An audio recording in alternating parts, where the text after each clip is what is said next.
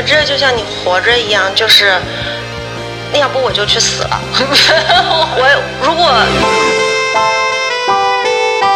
想做时尚人上人，翻墙先做复制人。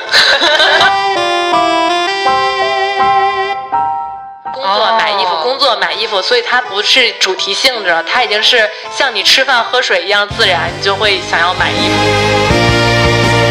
不是你们，我刚听你们聊的，我已经忘了问题是啥了。问题问题是什么来着？啊，大家好，这里是黄金时间的第十二期啊。其实这期也不能叫黄金时间，这期我们主要的想做成这个拜托了逼拜托了衣柜，因为我们今天呃主要是找了三位曾经来过咱们有已经在咱们节目里面就是出现过的，比如说这个白家庄娜娜呀，啊这个庄电视台老师啊，还有这个网友老胡啊，都是出现过的。今天为什么再把他们重新出现在这个节目里呢？因为这三位其实他隐藏的身份是我们公司的一个。这个穿 Prada 的同事啊，就是一些 比较时尚的同事。不对，我们今天主要的目的是希望听众觉得，嗯，环石在时尚好像有点东西啊。所以我们今天其实是一期给大人的一个小的穿搭型的聊天节目，就是希望看看新年能不能给大家启发一些新的穿搭灵感，买什么单品啊，怎么搭呀？然后今年有没有什么一些新的穿搭的想法？大概是这样。你们有没有一些就是针对这一期的自我介绍呢？大家好，我还是白家庄的欧阳娜娜。大家好，今天还是崔老师。大家好，我是气氛组小胡。嗯，就是，就节目最开始，我们肯定得有一个简单点儿的一个，呃，介绍，就是说你们都觉得自己的穿衣风格是有风格的吗？因为一般情况下，就是我们去谈论风格的话，风格它就是一种能被辨认出来的一种可能性啊。比如说这人穿的，嗯，今天看起来很日系啊，今天看起来很欧美，就是他可能每个人是有一个风格的。对，你们觉得自己的风格是什么样的？你刚才说日系跟欧美，我觉得这个太宽泛了，真的，因为日系分很多种风格，像欧美也是。对，我觉得我的风格，我思考了一下这个问题，嗯。我目前比较经常穿的三种，第一种就是复古社会人风格，嗯，不错不错，啊、然后第二种就是街溜子风格，就是我今天穿的，其实就是属于街溜子风格，嗯。就是呃，也可以叫叫街头混搭风吧，我觉得。然后第三种就是东方美学流派，啊，就是你走路要飘啊，代表品牌就是山姆耀司。嗯、我先说一下那个什么叫复古社会人风格，就是我经常会穿花衬衫儿跟各种复古的西装这种，然后一定要把那个花衬衫的领子给翻出来。有一种雅库扎感啊，就是日本黑道感。有，但是这你很难说它到它确实是有那种感觉的，但是其实欧美以前很多也那样穿，嗯嗯，所以我把它叫复古社会人风嘛，你很难说它到底是欧美的还是日本的。然后这个街头混搭风没什么讲究，就是觉得哪个好看的单品你就往身上穿就 穿就行了。但为什么我说它是街溜子风呢？就是反正我这其实这个风格是我从小到大我都这么穿的，我上中学时候就这么穿，然后我妈就说我是二溜子。哈哈哈哈对这个地方要解释一下胡老师现在这个造型啊，就是如果大家玩过如龙，你会发现胡老师特别像如龙里面的 NPC，然后胡老师特别像你在如龙里面如果打败了某一个 BOSS 之后，你能解锁的一个特殊人物，他就特别有那个日本街头，然后呢，但是又带着一点嘻哈，然后嘻哈当中有金属，金属当中又带着一丝狂放不羁的这种气质，就整体上来讲，你你看到胡老师的时候，你就你会记住胡老师。就是为什么今天就是谈这个话题的时候，就是找男同事嘛，我们第一个印象就是去找胡老师，因为感觉上他是那种你见到他，你就会永远能第一感觉辨认出来他的人。就是我是觉得能被辨认出来，可能是一种风格，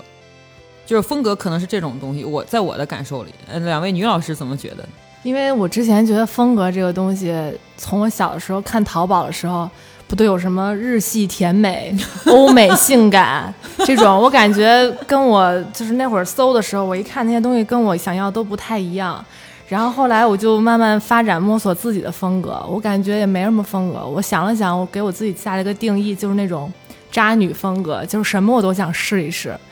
因为一开始就是特别喜欢那个 CDG 嘛，所以就可能会买很多很多 CDG 的衣服。但是后来我就觉得说，总在搭这件衣服，其实对我来说没有什么难度了，已经。嗯，对。然后我觉得我要尝试一些新的。然后我最近特别特别喜欢那些花里胡哨的颜色，因为以前只喜欢黑的、白的，然后就是可能会有一些粉色，但是。但主要还是黑白，因为比较好搭。一会儿我们可以讲一些技巧的时候，可以聊一些这些东西，因为它比较百搭，所以你不会出错。然后搭起来也都是那个牌子，那个那个那个整体的风格就会看起来比较视觉统一感会比较强一点儿。但是后来我就是觉得这没有什么难度，我想换点别的，然后我就什么都买。然后反正今年比较流行的像那那种那个 urban outdoor 这种风格。或者是 City Boy 一直都会比较流行 City Boy 的风格，或者是一些什么 Archive 的风格，这些我都想去尝试，还在慢慢摸索中。嗯，我预料到这期会听到大量我没有听过的单词，但没想到出现这么早啊！一会儿可以一一解答这些风格都是什么。嗯，我的时尚启蒙是海尔姆特朗，你太吓人了，现在调性一。没事儿，你不知道他，那他不重要，是他已经退休了。嗯，就是他是我的就时尚启蒙老师，然后他影响了我现在就好多穿衣风格。其实我觉得我也是一个没什么风格人，就我跟婉婉老师一样，嗯，就是是，嗯，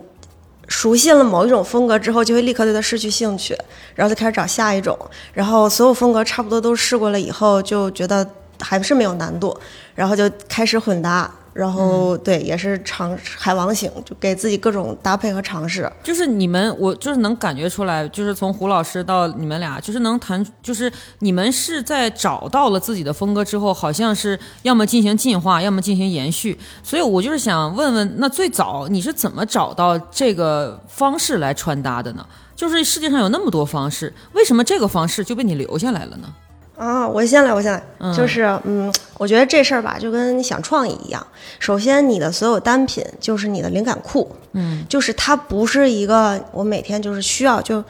比一定就要穿的东西，它就是可能有一天你接到一个 brief，你突然有一个想想起一个 idea，然后它从你从你的脑袋里就是揪出来这件单品。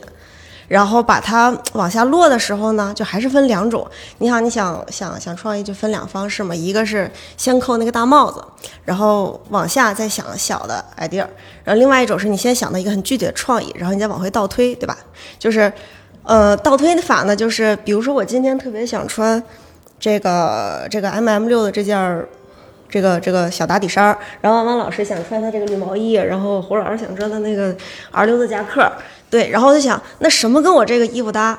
然后我可能我跟着这个搭出了一个裙子，然后搭了一个西装，然后配了一双鞋。就这个是线索式的在场。对，这是另一种。还有还有一种就是跟刚胡老师说的那个飘逸型的，就就是比如说我今天就想穿一个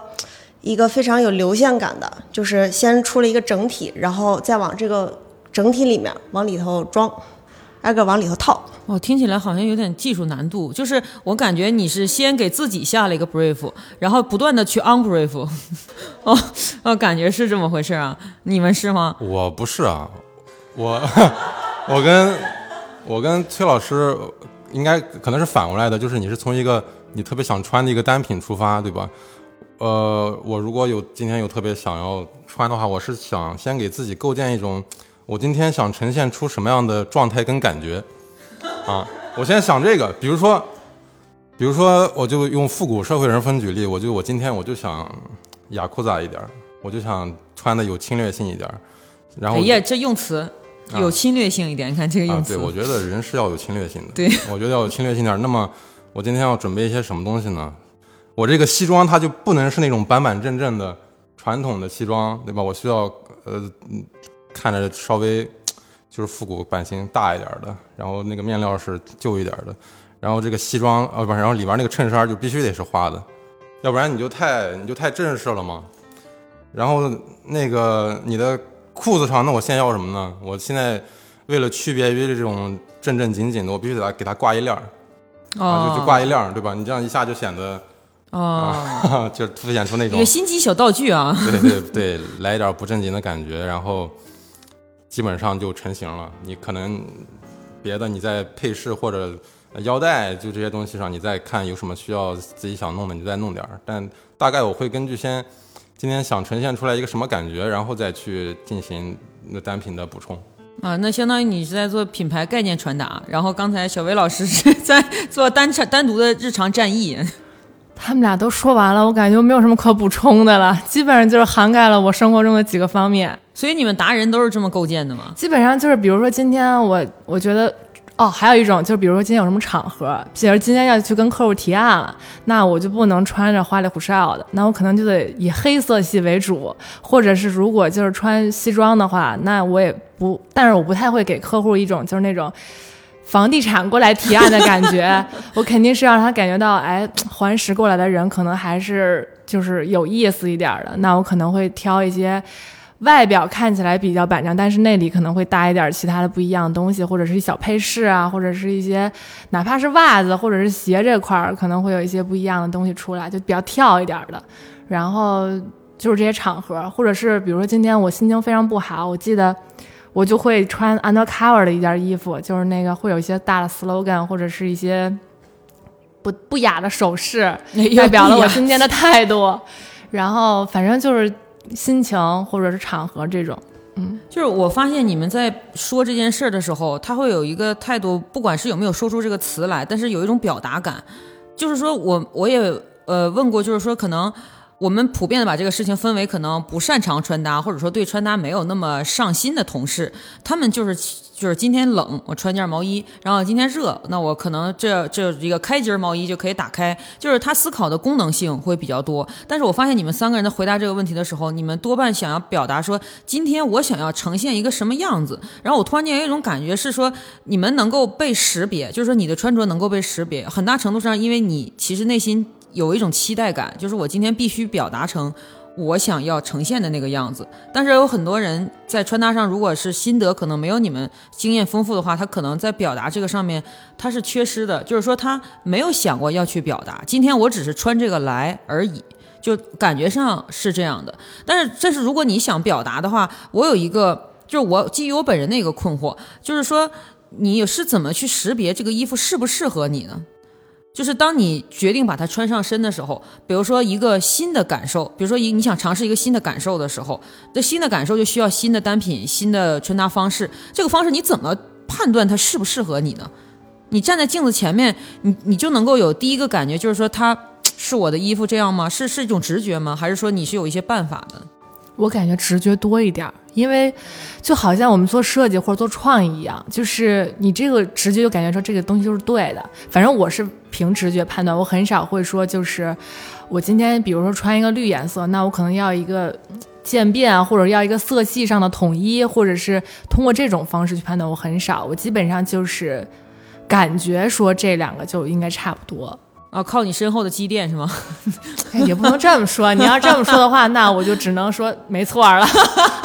嗯，太好了。因为就是我感觉就是，如果我要去尝试新的风格的时候，我我觉得我也没有说是呃一下子穿到身上之后就觉得说哦这没问题，因为我。还是说非常推荐大家去线下店去尝试的原因，就是说你可以在很多牌子当中找到你觉得好的，或者是通过跟店员的交流，因为我觉得现在无论是国内还是国外的店员，尤其国外的店员，嗯，他会给你很多很好的建议，就是很多买手店的店员他会给你很多很多的建议，包括我新到了一些品牌，然后它背后品牌的品牌的故事，然后包括它这个剪裁用料，包括它的花。色今年的流行趋势等等，他会都给你讲了很多，然后他会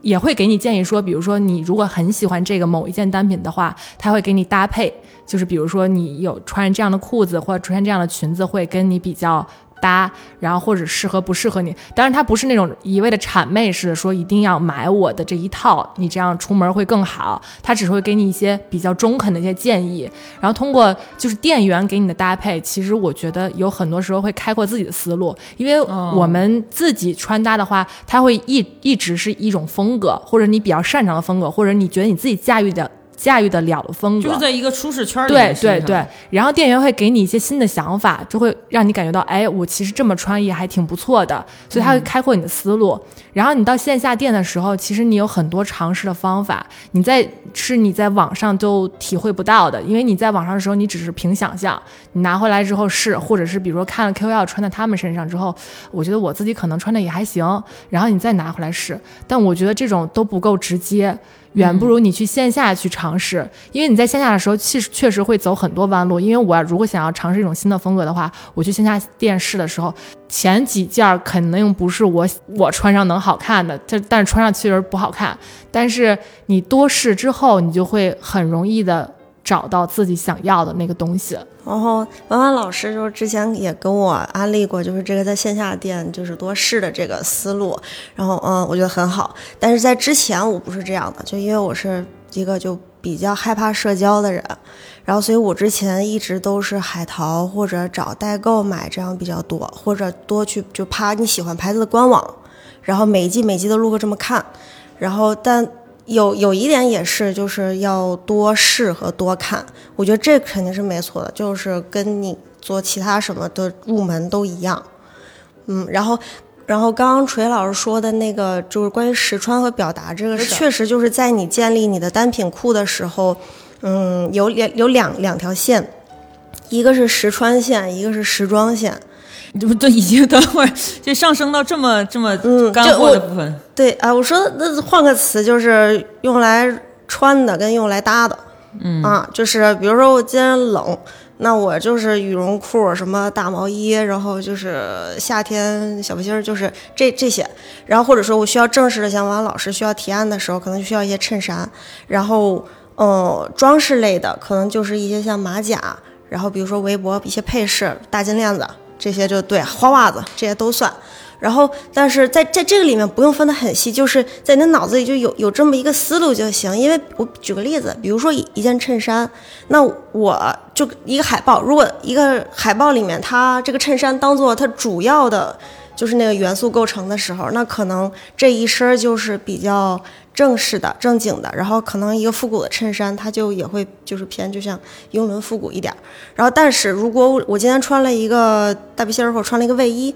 外面我又披了一个衬衫，那这个衬衫就不再是实用的那条线了，它就是一个装饰啊。就是你其实你打造了一个系统，然后你在这个系统当中你进行加法或者是减法。哦，这个办法倒是很棒。就是我能听出来说，其实你在更容易的去把打打开衣柜之后找到一个思路，呃，就是我跟你差别特别大。我的衣柜是按照衣服的那个款式打，就是分分的。就比如这一大堆是衬衫，这一大堆是卫衣，这一大堆是什么？啊，那锤老师适合混搭风。啊，我的衣服是这样的，所以你这个给了我一个新的灵感，就是你要是这么去区分它的话，那么就可以每天在在那个实穿型里面找到一个基础的，然后在搭配型里面找到一个加分项。哦，这是一个思路，啊，我要把这个写到 show notes 里面。哦，胡老师，你有这些小技巧吗？或者是你怎么知道这个怎么样搭配风格是适合你的？不是你，你要说这个东西适不适合你，你怎么判断呢？最简单的就是你穿上之后你觉得好看，对吧？那这就是适合你的。你要觉得不好看，还是或呃分成两种。你要觉得不好看或者不习惯，你要觉得不好看，那可能就是真的不好看。它这玩意儿穿在你身上呈现出来状态就是不符合你的审美，这个就算了。呃，你要么就是觉得不习惯，那么这个你就需要去想，你到底是觉得说这个风格你是之前没尝试过，你穿上之后自己觉得不适应，还是说你你你有可能你会去在意别人的眼光？哦，你这个 就是。就是政治不正确的来讲，你这个方式非常的直男啊，就是靠自信来判断是吗？没有，就是还是依据你自己的审美去判断。但我你要硬要这么说，我觉得我就不要脸的说，我就我没有遇到过这种问题。我觉得我什么衣服都能穿。哦，因为因为我没有什么硬伤啊。没有什么硬伤，就比如说什么高矮胖瘦的那种，什么特别有什么特别不能穿的，其实没有，因为我很多风格以前也都穿过。但是就是我们在公司见到你的时候，其实风格是大半是统一的。就是比如说你最开始区分的那三那三种风格，但是在我们看来，就是我们不太能觉察出来说，啊，你今天是这个西，就是是这个雅库扎的，明天或者是这个社会街溜子。其实，在我们看来，你的风格是十分十分统一的。我们甚至有的时候私下揣测过，你的衣橱打开以后，基本上是风格黑皮衣，对牛仔裤，对不同的黑皮衣，大皮不同的牛仔裤，不同的金链子。就是你给我们的印象是这样的，就是所以其实，在筹划这个节目的时候，我有一直有一个单人的问题想问你，就是说你最一开始选择成为这样的形象的时候，是因为你觉得这个形象特别适合你，还是你觉得你真的是想被理解成这样的形象？我觉得啊这个东西吧，就是我单纯的觉得好看，呃，没有那么没有那么多的，没有没有那么多的思那个思考，但是我觉得这个审美的形成跟你跟你小时候受的环境的影响有关。嗯，因为我小时候就是经常就看日本动漫嘛，然后很多呃包括视觉的和音乐的这些审美都来自于日本动漫。然后你就、啊，然然后我脑海中就会构建那么一个那么一个大概的轮廓，就是这个东西如果是是 是那样的话，就会特别好看。哦，我突然间明白，哎我有点就是抽象是吧？对，但是我我能明白你的感受，就是说你你实际上已经有一个固有的审美观点，然后你所有的东西是在去符合这个审美观。对呃，你和两位女老师还不太一样，就是其实你是在选择能够放到你那个形状里的单品，然后把它们组合起来。呃，但也不全是，有时候嗯我也会尝试一些，就是之前不太会去穿的那些那种风格。但也就是，但尝试之后，你才会发现你是喜欢或者不喜欢，就是你觉得好不好看。嗯，那我能不能问过问你们，就是有没有翻车过？就是我我不相信你们从头到到现在都是一直这么一帆风顺的穿搭，应该有翻车过的经历吧？就是说可能自己穿在身上之后觉得不太对，或者是一开始认同，然后现在觉得也不太行，或者是直截了当的，就是说别人会觉得今天你不像你自己，有翻车过吗？翻车不，我都在试衣间里翻车，就试衣间里翻车，因为因为我我不知道是不是年纪大了，会喜欢一些粉色系的衣服，或者是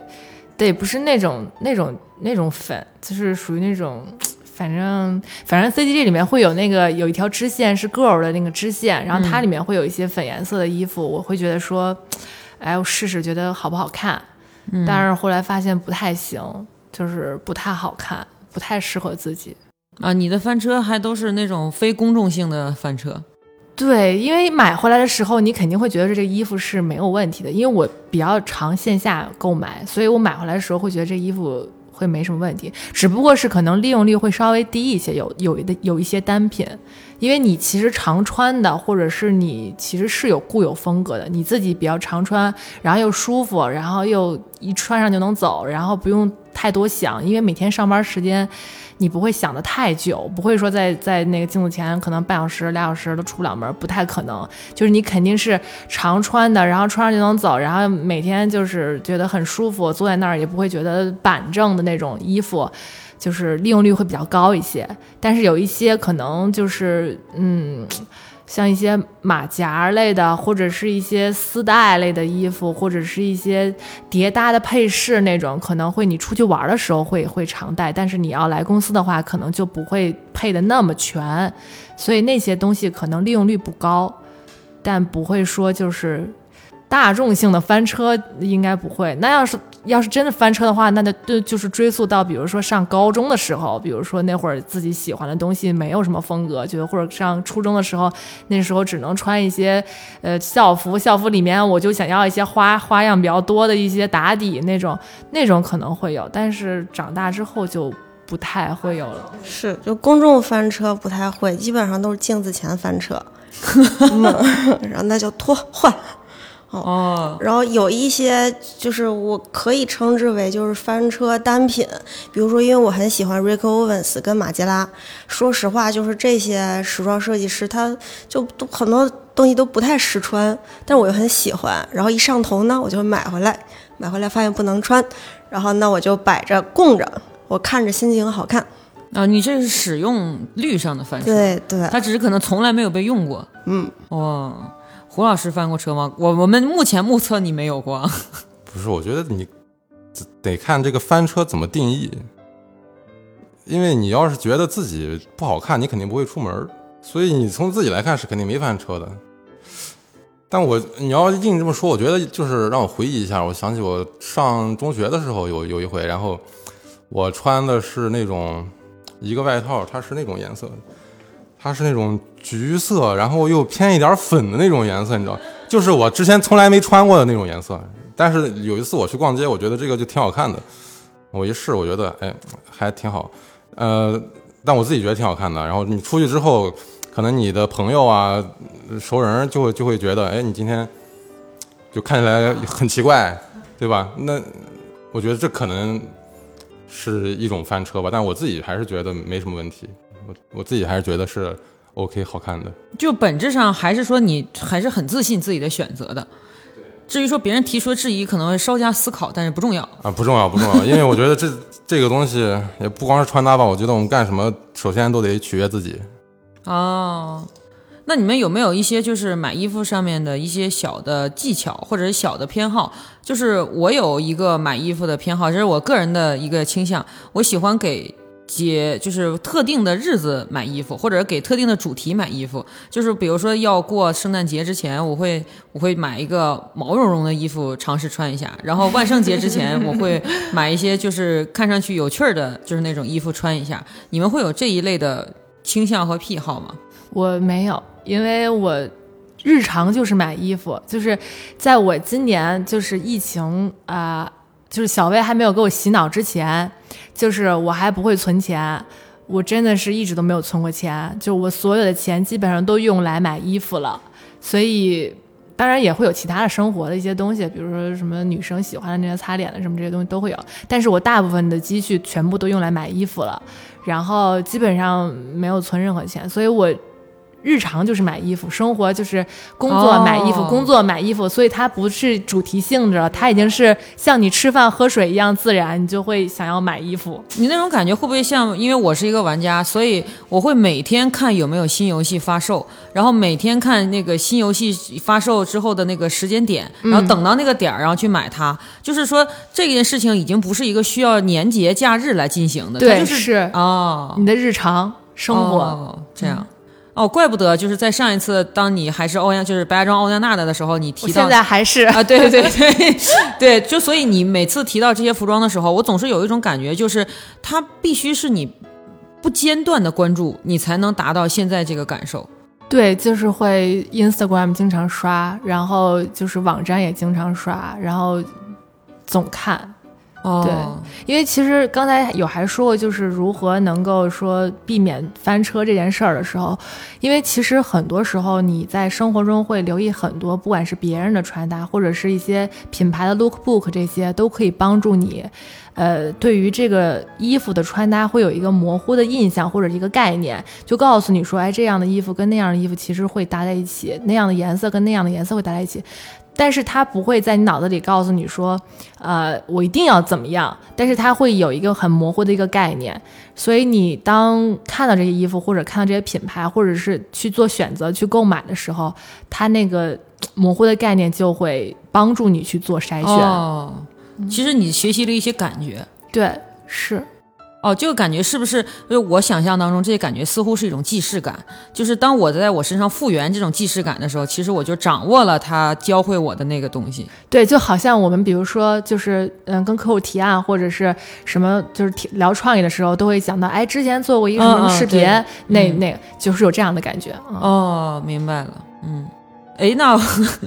胡老师想问一下你，就是你会进行学习吗？因为实际上就是你的穿搭风格，就刚才你也介绍给听众过了。实际上你的穿搭风格是不太能够在就是这一类这个穿搭博主身上找到复现的，所以你的穿搭是有经过学习过，或者说寻找过样本的吗？我目前的应该没有什么样本，但是你要是学习，肯定是得学习啊。对，所以你的学习 学习原地是 在哪儿呢？想做时尚人上人，翻墙先做复制人。Instagram 就是说，可能你关就比如说那个，就比如说这个呃，婉婉老师关注的这个博主，可能就是我们随手就可以找到的一些呃，或宝藏，或可能常见或不常见的一些时装达。但是我有点难以想象，你关注的时尚博主是是哪一类的？因为你身上的元素，它其实不是常见型服饰的这个元素。哪一类的？我其实啊。我就是很多风格的穿搭博主，我都会去关注。就他可能是那种特别街头的，然后可能是那种呃，就是高奢奢潮那种的，然后很多先锋工匠的，就是各种风格我都会去去看，因为我我也不是说我必须有特别喜欢的某个风格，所以当我看见呃某一些风格在这个人身上呈现的不错的时候，我就会去想，哎，那这个我自己来穿一下，是不是应该也挺不错的？嗯，然后我觉得还可以，你要是刚开始对这个感兴趣的话，你可以下一个那个 Vogue Runway。啊，你就下个这个，然后嗯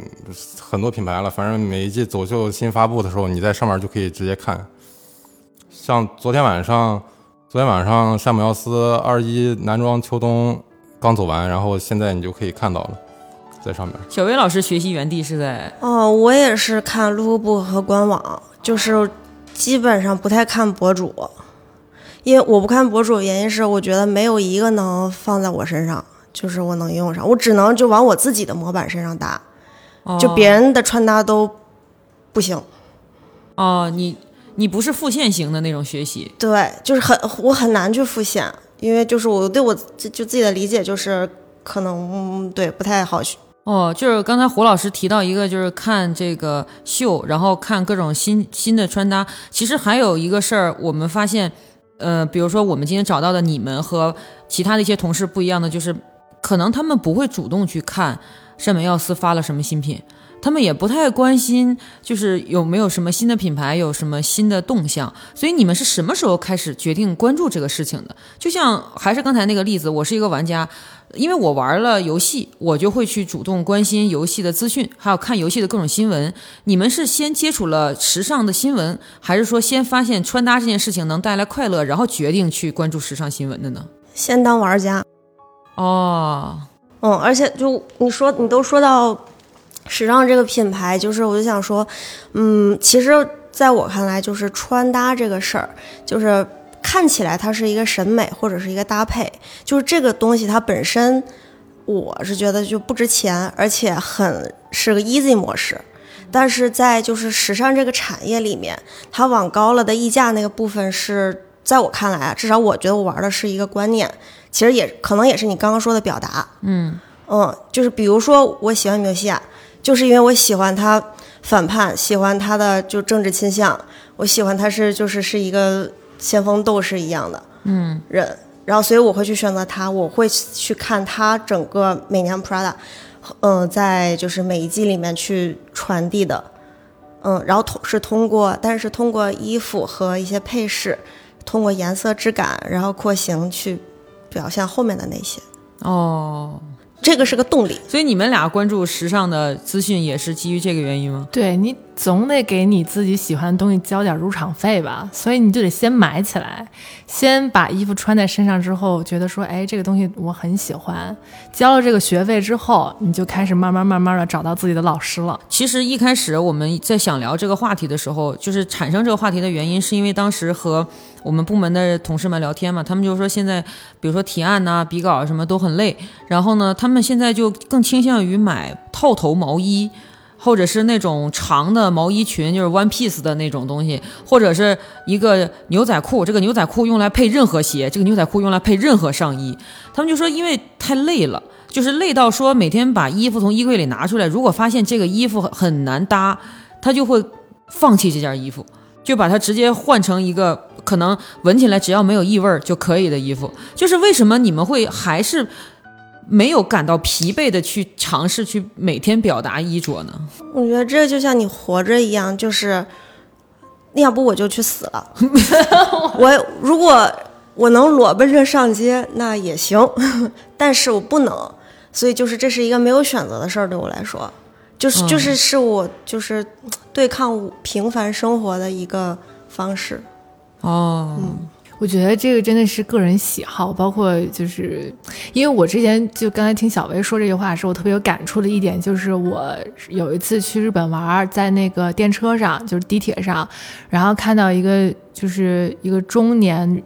女生，应该大概我觉得得有四十多岁，快五十岁的样子，然后我就看她坐在那个呃座位上的时候，我站在她对面，就正好面对着她，然后她的手是那种特别特别粗糙，就是远比我们爸爸妈妈的手还要粗糙。就我感觉他应该是从事一些体力劳动或者是一些呃比较基础工作的一个从业人员，但是他穿的非常的整洁，就是包括他的衣服，包括他戴了珍珠的耳环，然后包括一些项链儿，其实他没有说你说。看他穿什么牌子，不是肯定不是，他就是干净整洁，而且一丝不苟，包括他的头发，嗯，就是也整得非常的好。所以我觉得这个一个是生活习惯，再一个就是个人爱好。我觉得通过这些穿搭，可以能够让人感受到，就是你是一个特别热爱生活的人，就是你没有放弃生活，你没有把就是就是工作当做你生活的全部，而是说去有一些，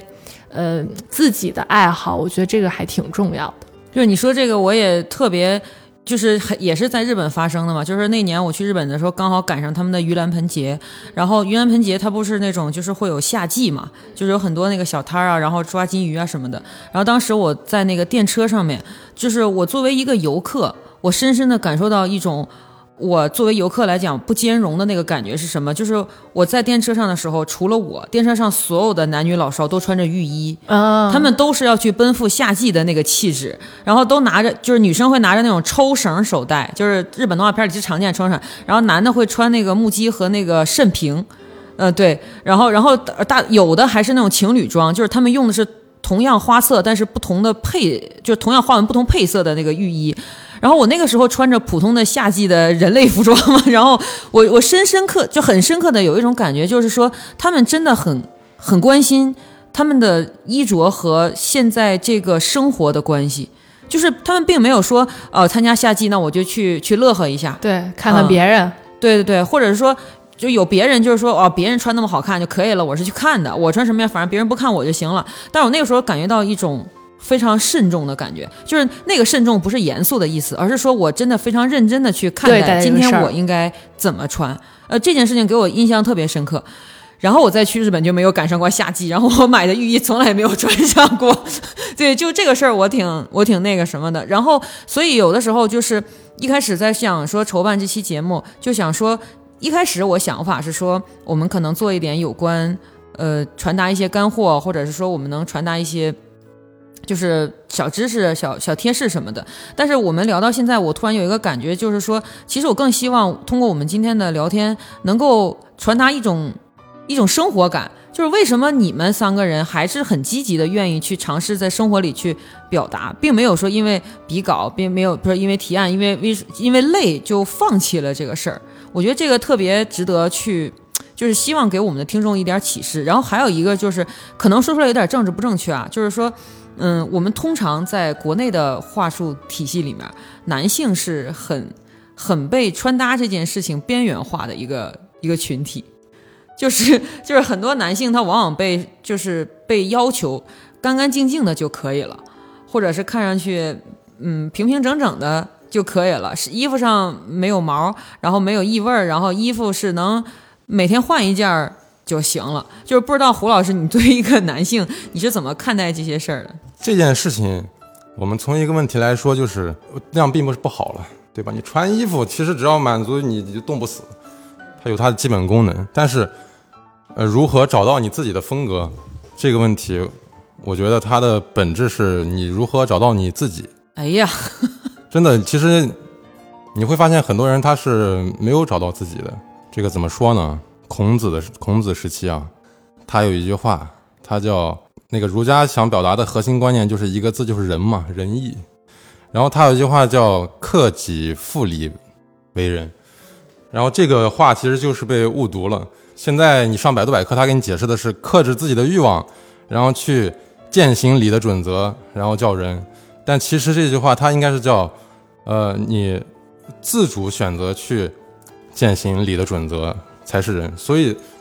你看。他的意思就把被动变成主动了，就是我们要去自主选择呀。我们从小接受的教育，受到环境的影响，就像你刚才说那种情况，为什么会变成这样呢？就是因为你的父母也好，你的老师告诉你，啊，你就不要啊，把心思放在上面啊，你就整洁干净点就可以了。但是你要去想啊，你要自己去做选择，你要想你真正想要的是什么，你想要成为什么样的人，你要去朝那个方向去走。你只有做到这一点，你才具备一个完整的人格嘛。你有了完整的人格，你才会有自己的风格。如果你找不到自己，那么你就永远都不会有自己的风格。你这个让我想起，就是你刚才提到孔子这句话，让我想起来另一个，就是他那句话就是非常直白，他就说一个不关注外表的人，他的内心也是肤浅的，就是王尔德说的嘛。就是让我感觉到说，其实我们有的时候会发现男性对服装有一种误读，就是之前有有人是反对像蔡徐坤。反对鹿晗，或者是看不好这个吴亦凡啊什么的，就是说，其实男性的着装如果被过大的看重，就会降低男性其他的一些就是重要的品质。比如说，可能有一些重要品质是成勤勤劳、正直、有担当、勇敢、沉默，就是说，他会降低男性在这方面看上去更可靠的一种倾向，因为他们一旦开始。就像你说的一样，就找到真正自我去装扮自己，是不是会就会把心思放在了表达外表这个上面，而去忽略到内心？但是我是觉得今天可能我们会想说的是，并不会。我们甚至想说的是，如果你连自己外表呈现是什么样子都不去关注的话，那怎么可能会去关注跟自己相关的其他的事情？就是我是觉得在这个层面上面，我们能找到一个男性的。就是 盟友今天来谈这个话题，我觉得还是非常宝贵的。就是你能你能说出一个，就是说让我们觉得男性在这个事情上，并不是一，并不是说要遵从大众去关注他，而是说主动的去尝试想要变成一个有表达的男性。我是觉得这个很珍贵。就是如果我没有男性听众的话，我是希望他能觉得这件事儿，并不是说女性要求你变好，是因为你真的想变好的感觉。就得先取悦自己。当然，你说这个东西它会占你多少精力？其实我觉得不会。你从小我们就被教育，呃，人的素质的基本准则是哪五个呀？就是德智体美劳，对吧？美就占了五分之一。这个美讲的不是说单纯的是好看漂亮，它讲的是审美的发展与教育。所以这是你占了你人生五分之一的一个部分，那你确实需要去。思考一下，当然，如果你思考过后，你觉得我现在这样就挺好的，那它就是你现在的风格。那我现在还想问一些，就是我们刚才谈了一些非常高大上的问题啊，就是想问一些比较实际的问题，就是比如说我们在买想买衣服的时候，然后有你们会有预算上的分配吗？就是我是那种，就是我不是像婉婉这种高级玩家，就是说他会一直关注这个。这个行情，然后一直坚持购买，把它成为一个日常。我是那种是说赶上一个时间段进行一次购买，然后平时可能就不太关心这个事儿。所以对于我们这种就是正常的日常型消费者的话，你们会有一些预算上的推荐吗？或者是一些品牌上面的推荐？这个你得结合你自己的经济情况来看，这怎么推荐呢？你有多少？我谁不想？谁不想？也不是 推荐，就是你是怎么安排你的？但就是我就说，如果你在预算有限的情况下。我建议你不要去买，就很多很多东西，但是就是价格都不是特别高。我就我建议你还是要去买上那么一两个，就是狠货，就就贵一点了，哎，就那种狠货。然后你在这个基础上，你再去搭配一些，呃，稍微便宜一点的。我就我就举个例子吧，比如说，呃，我买山本奥斯，但是我我说如果买一套的话，那就三万多四万块钱。对吧？就有点贵了嘛。那我反正我先，你就可以先把他那个外套，你把那大衣你给买了。哎，你这裤子你就去买他副线的，他有很多副线品牌，你就买副线的裤子，然后这样你就会省很多钱。对，这就是我们想听到的小贴士。对，当然你要你要就有钱，那你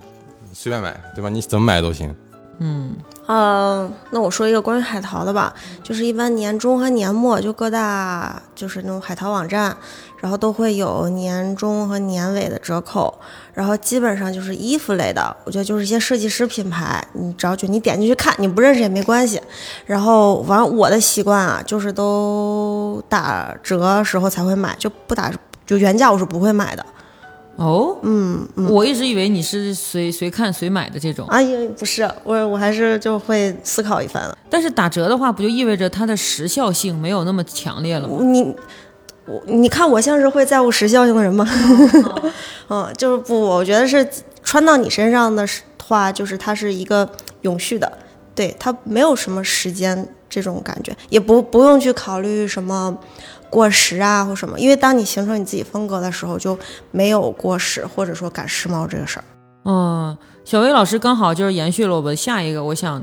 提的我们那个话题，就是说你们觉得潮流这件事儿是是需要赶上的吗？或者说潮流是真实存在的吗？就是我个人其实常年有一个困惑，我总是觉得潮流仿佛是不存在的，因为他推荐的那些单品。只不过是他这一季觉得搭搭出来，可能是在上一季没有被见到过，或者是最近这几季不常见的。但是你说他是真的能够能够掀起什么样的一个就是社会性的变化，一个感受或者一个服装性的变化？我可能是我对服装的感受没有你们这么强烈，但是我本质上不太相信潮流这件事情。嗯，我也不建议你去过多关注潮流。嗯。或者说，你们相信潮流是存在的吗？它是被制造出来的，是一种话术，一种消费主义，还是说真实就是存在这个事儿？潮流肯定是有，就是比如说像今年，呃，如果是呃二零年，就是像买鞋的话，像球鞋领域的话，它大家可能都会买 Dunk 系列，因为很多联名款都是基于 Dunk 去来做联名的。那二一年的话，大家可能会觉得它是那个 Blazer 年，就是很多联名款也就都是做 Blazer，就它肯定是有一个趋势在的。但是我是感觉就是，嗯，不要去迷信这个就是趋势，就任何趋势都没有意义。你要自己去做决定，找到自己喜欢的和适合自己的东西，我觉得这个很重要。因为你去如果一味的去追赶趋势的话，那你可能，呃。那就变成人民币玩家了，嗯，我觉得应该不要这样。对对对，因为你像比如说，当然你肯定像今年它很流行，我觉得可能二一年的话也还是会流行，就是 outdoor 风格，就是属于那种户外风的。嗯，因为。嗯，现在很多人都没有办法自由出行，都是在家里面嘛，所以今年特别流行一些那个户外品牌，像什么那个 Snow Peak 呀这种啊，就是这种户外品牌大家很流行，就大家可能会把一些户外的一些马甲，或者是一些小的单品，或者是一些短裤啊，或者是一些帽子或者鞋这种搭配在自己的衣服里面。这种是会有一些大趋势在的，但是我觉得还是要看个人的喜好。就如果你自己的风格完全不是这种户外的类型的，或者是像胡老师就是山本耀司风的啊，他肯定是不会搭一些户外的一些马甲在身上的。会会吗？啊，你会？行，可以，可以，可以，可以。我我确我确实是有马甲的。行行，可以。然后那个就是有些人可能不会啊，所以我觉得这些趋势其实。嗯，如果你在看，你光只是在留意这些东西的话，你会感受到这个趋势存在。但是如果你要是觉得不适合自己的话，这些趋势都没有意义。嗯，因为我之前就是看一个电影，就是《穿普拉的魔鬼》，就是那个梅德尔斯特里普那个里面嘛，他有一段对话给我印象特别特别深刻，以至于因为这段对话之后，我开始思考是否真真正存在所谓的我们个人选择。然后因为里面那个安妮海瑟薇，她不是穿了一件蓝色的毛衣嘛，然后那个就是这个穿普拉的，就是他的主编，然后就问他说说你知道这件蓝色吗？他说这不就是蓝色吗？然后他说你所谓的蓝色实际上是来自一九一二年的是某种就是什么伊夫圣劳伦他选择这个。宝蓝，然后这个宝蓝流流入什么工厂，然后在工厂的几经什么什么之下，最终产生了你在大陆货在工厂店，你在你在就是呃量产成衣上面买到的这个蓝色。然后他的意思就是说，你不要以为时尚是你选择的，时尚很有可能是被选择出来之后，你不由自主的去进行了挑选。那我其实当时的困惑是，这样的话我还存在自我选择的必要吗？因为其实我选择的所有单品。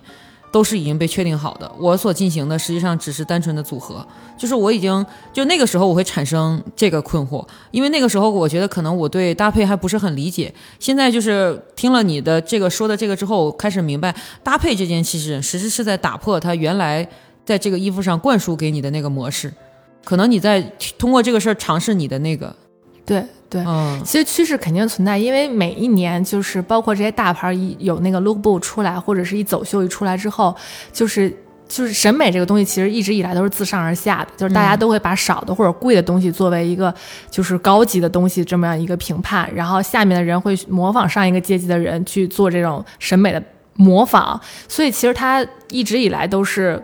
感觉好像是上面的人给你一个这样的模板，告诉你你是要去这么去做的，就这是肯定是有的。包括就是一些其他的一些牌子肯定会模仿一些一线的大牌儿，他们今年用的配色也好、剪裁也好、花纹也好，它肯定是会要模仿的。但是我觉得越来越多，像今年可能比较流行的像 archive 的风格，就是他会用一些。呃，archive 其实有点像是 vintage 这种感觉，就是二手的或者旧的东西。它之所以说 archive，就是它是一种馆藏级别的，就是可能会有一些哦大牌儿，或者是一些就是 Mason Mason Martin Margarella 时期的那些衣服，或者是一些比如说是 Ralph Simons 这些这些牌子的衣服，它会有一些固定设计师，或者是一些时期某一个时期，然后它它的衣服或者是设计是非常好的，然后大家都会去追寻或者是翻以前的东西。其实我觉得这些东西它都是在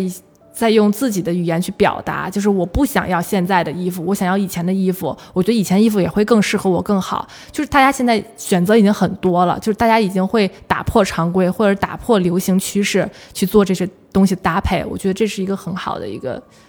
教科书。那你们在选择搭配的时候，就是我一直看到，就是有很多这个淘宝店家呀，然后这个大牌的这个中文官网啊，它都会提到一个词，就是质感。我想知道你们是怎么理解穿搭出质感这件事儿的？我觉得那是一种说辞，哦一种话术。嗯，只要你自己就还是，我觉得就穿搭这个事儿，你关注的永远只需要什么潮流啊、质感啊，什么显这个那个都不用，就觉得你自己喜欢。就你们也是觉得质感是不存在的词儿吗？我觉得这就是鄙视链儿嘛，就相当于就是比如说，我觉得他穿的那个蕾那蕾丝的或者纱的东西，我觉得看起来很廉价，就没有质感，这是鄙视链儿。我觉得这是个人审美的问题，我觉得没有什么质感不质感的，就是它就是只个要很空洞的词。对，我觉得这个但是它会被用在一些很具体的形容场合，比如说他就会说，哦，今天 dating 一个男生，然后这个呃我我是很认真的在穿的，然后这个男生呢就穿了 T 恤和短裤去，一点儿都没有质感。就是这个时候，他会不会用在一个特别具象化的衣着的描述上面？我觉得就像你刚刚举的这个例子，他在上一个价值判断，所以其实他本身说的意思是因为可能穿的看起来不是很认真的对待，啊，对，对，然后但是那个女孩那一方是很很认真的去对待这么一个事情，她其实想说的是，这个男生可能没有对相亲或者说 dating 这个事儿，这个女孩很很很认真，对对，其实她想说的就是这个，觉得就是还是嗯翻译一下就是具体事情具体说吧，嗯，万一人男生是买了就是选了自己最贵的 T 恤过来呢，那对万一要是认真，万一是一件四四五千的衬衫呢 的 T T 恤，嗯。就是本质上我们是觉得质感和廉价感，它都是一个被人为的呃，是被制造出来的词汇。就是可能我们自己不觉得，那它就不是。就是我一直就是就很困惑，就是因为这两个词实际上非常高频的、大众的出现在我们去描述服装，包括我们看到的大量的公众号，然后大量的一些宣传的词汇上都出现这两个词。我甚至有的时候怀疑，其实他们很很可能是正确的，因为我们没有办法去呃。挑剔别人穿着的美和丑，因为美和丑是一个主观意识上的意向，所以我们只能用这种方式去挑剔，说别人穿的到底符不符合自己的审美。但是我觉得本质上可能这也是一种，就是刚才小薇老师提到一点，它是一种价值观的判断。嗯，可能这种判断也不能证明真的美和丑吧。我就真的很想一竿子打死现在很多的公众账号，就是比如说告诉你如何穿的显得高级啊，对如何用十块钱穿出一百块钱或者对，就这个1000块高级贵妇少女。没有必要。我觉得这这简直非常的然后最后就是可能我们你们有没有什么推荐给大家的不要做的事情？对，最后因为我们前面其实讲了很多要做的事情和你想要让大家去尝试的嘛，最后我们想推荐一些不要做的事情。不要看太多穿搭的公众账号，对，然后一些红色的平台，哦，除非你去上去只是去获取一些即时资讯，就是你就直白的讲某书嘛，很多很多软件是红色的，没事，对对，你就说某书。然后还有嗯，淘宝店的穿搭，哦，嗯，和嗯潮流或者说打着某某同款这样。不要不要买假货，呃，因为其实大牌儿它除了它品牌溢价以外，它还是有它自己本身剪裁设计的一些就是设计理念在的，就是它绝对是跟假的东西是不一样的。就大家不要试图用便宜的价格去买一个，呃，我一定要穿的某某牌子的一个什么呃 signature 的一个单品，我觉得不没有必要。就是你有多少钱，就在你这个钱的预算范围之内去买一个你觉得好的或者适合你的衣服，就不要买假货。嗯，不要，你就不要在意别人的眼光，就这么简单。胡老师一贯的自信式穿搭。对我们今天呢，就是说希还是希望说能给大家一些穿搭上的灵感，包括说我在小薇老师那儿学到了就是怎么样去整理衣橱，然后我在这个婉婉老师那儿学到了就是在线下购买，然后其实还有最简单的一个学的办法就是学到胡老师的自信。对我们希望二零二一年大家都能有一个新的衣橱的改观吧。